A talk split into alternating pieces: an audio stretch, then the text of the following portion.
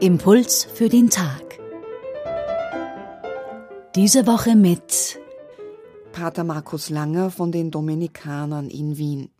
Das heutige Evangelium setzt beim gestrigen fort. Wir sind also bei Matthäus Kapitel 13, Verse 18 bis 23. Jesus deutet darin das Gleichnis vom Seemann. Die Samen fallen auf unterschiedlichen Boden. Auf ungeeigneten bringen sie keine Frucht, aber auf geeignetem gehen sie auf. Und Jesus deutet nun sein Gleichnis folgendermaßen. Das Ausstreuen der Saatkörner meint die Verkündigung vom Reich Gottes. Es ist die Einladung, mir Jesus zu meinem persönlichen Herrn zu erwählen und in eine lebendige Beziehung zu ihm einzutreten. Bei manchen Menschen ist es so, dass sie mit dieser Einladung nichts anfangen können. Und ich würde sagen, noch bevor sie tiefer darüber nachdenken können, kommt auch schon der nächste Gedanke angeflogen, der nächste Kick, die nächste Unterhaltung.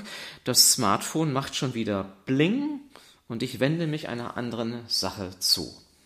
Der Gedanke an sein Reich wird mir weggenommen, so wie ein Vogel das Saatkorn gleich wieder vom Wege wegpickt. Ich komme gar nicht dazu, mich tiefer damit zu beschäftigen. Bei anderen ist es so, dass sie den Gedanken, mit Jesus zu leben, toll finden. Der erzählt von Liebe. Vielleicht schenkt Gott ihnen sogar eine erste Erfahrung mit sich. Aber sie bleiben bei diesen positiven Gefühlen. Sie meinen, dass das Leben als Christ in positiven Gefühlen besteht. Das ist wohl das, was Jesus meinte, als er sagte, so jemand hat keine Wurzeln. Denn die Botschaft vom Leben mit Jesus ist mehr. Sie ist wahr und sie spricht von Hingabe. Doch sobald so jemand in Bezug auf die christliche Botschaft bedrängt wird und es nicht hip ist, Christus nachzufolgen, interessiert man sich nicht mehr für das Leben mit Jesus. Bei wiederum anderen ist es so, dass sie wirklich verstehen, dass Jesus real ist und dass ich wirklich in eine lebendige Beziehung zu ihm eintreten kann. Und ich beginne mit ihm zu leben und nehme seine Worte ernst, auch wenn sie mich etwas kosten. Ich fasse also Wurzeln. Doch dann taucht Konkurrenz auf. Ich will Karriere machen im Beruf, ich will besser werden in meinem Hobby, ich will angesehen sein bei anderen und ich habe immer weniger Zeit für Jesus. Ich bete nicht mehr. Und so wird die Beziehung zu Jesus gewissermaßen erstickt, wie durch Dornen, die stärker sind.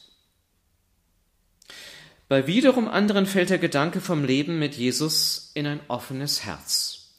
Er wird ernsthaft erwogen und geprüft, seine Wahrheit wird erkannt.